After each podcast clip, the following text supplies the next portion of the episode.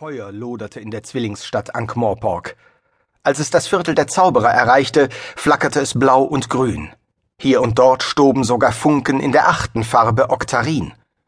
Einige besonders kühne Flammen erreichten die Bottiche und Ölfässer an der Kaufmannsstraße, woraufhin Explosionen krachten und prasselnde Fontänen entstanden.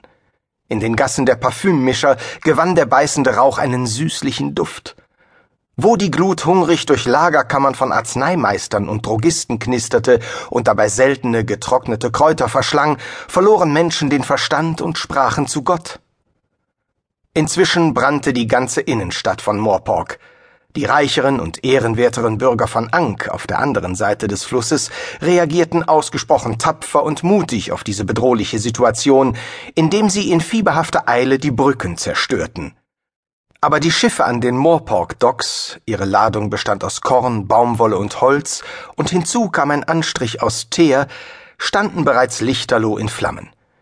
Ihre Verteuung verwandelte sich in Asche, und daraufhin trieben sie mit der Ebbe fort, entzündeten Villen und Lauben am Ufer und glitten wie langsam ertrinkende Glühwürmchen zum Meer.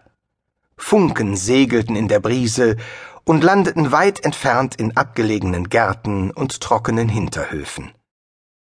Der Rauch des fröhlichen Feuers stieg meilenweit hoch und bildete eine vom Wind zerfaserte Säule, die man auf der ganzen Scheibenwelt sehen konnte. Knapp zwei Wegstunden entfernt standen zwei Gestalten auf einer kühlen, dunklen Hügelkuppe und beobachteten den Obelisken aus Qualm mit beträchtlichem Interesse. Der größere Mann knabberte an einem Hähnchenschenkel und stützte sich auf sein Schwert, dessen Länge an die Größe eines durchschnittlichen Menschen heranreichte.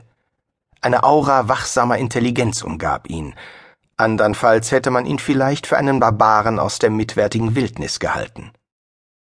Sein Gefährte war wesentlich kleiner und von Kopf bis Fuß in einen braunen Umhang gehüllt. Derzeit steht er völlig still, aber später werden wir sehen, dass er sich mit der leichtfüßigen Eleganz einer Katze bewegt. Während der letzten zwanzig Minuten hatten die beiden Männer kaum ein Wort gewechselt.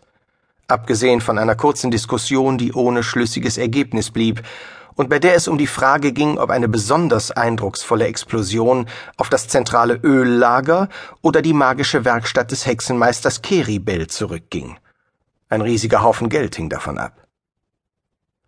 Der Hühne leckte die letzten Fleischreste vom Knochen, warf ihn ins Gras und lächelte kummervoll. Schade um die kleinen Gassen, sagte er. Sie gefielen mir. Und die Schatzkammern, murmelte der Kleine. Nachdenklich fügte er hinzu, ob Diamanten brennen? Man sagt, sie bestehen aus Kohle. Der größere Mann ging nicht darauf ein. Und dann das Gold.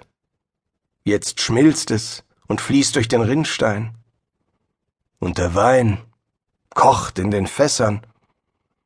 Es gab Ratten in der Stadt, erinnerte sich sein brauner Begleiter laut. Ziemlich viele sogar. Ratten, ja. Lässt sich nicht leugnen. Und der Gestank. Im Hochsommer hielt man's dort nicht aus. Zugegeben. Trotzdem wird einem irgendwie äh, anders ums Herz. Ich meine. Der Hühne brachte den Satz nicht zu Ende aber kurz darauf erhellte sich seine Miene. Wir schulden dem alten Fredo vom scharlachroten Blutsauger acht Silberlinge, sagte er. Der kleine Mann nickte. Sie schwiegen, während mehrere Explosionen eine rote Furche durch ein bis dahin dunkles Viertel der Scheibenweltmetropole brannten. Dann verlagerte der Große das Gewicht von einem Bein aufs andere.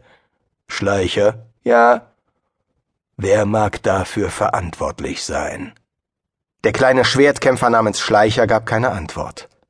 Er spähte durchs rötliche Zwielicht und sein Blick galt der Straße. Nur wenige Reisende waren aus jener Richtung gekommen, denn das Deosil-Tor gehörte zu den ersten Pforten, die in einer Wolke aus glühender Asche einstürzten. Doch jetzt näherten sich zwei Personen. Schleichers Augen hatten sich längst daran gewöhnt, im Halbdunkel ebenso gut zu sehen wie am helllichten Tag, und sie erkannten zwei Reiter, denen ein kleines Tier folgte. Zweifellos handelte es sich um reiche Kaufleute, die zumindest mit einem Teil ihres Besitzes geflohen waren. Schleicher richtete entsprechende Worte an den Hühnen, der leise seufzte. Nun, Eigentlich sind wir keine Wegelager.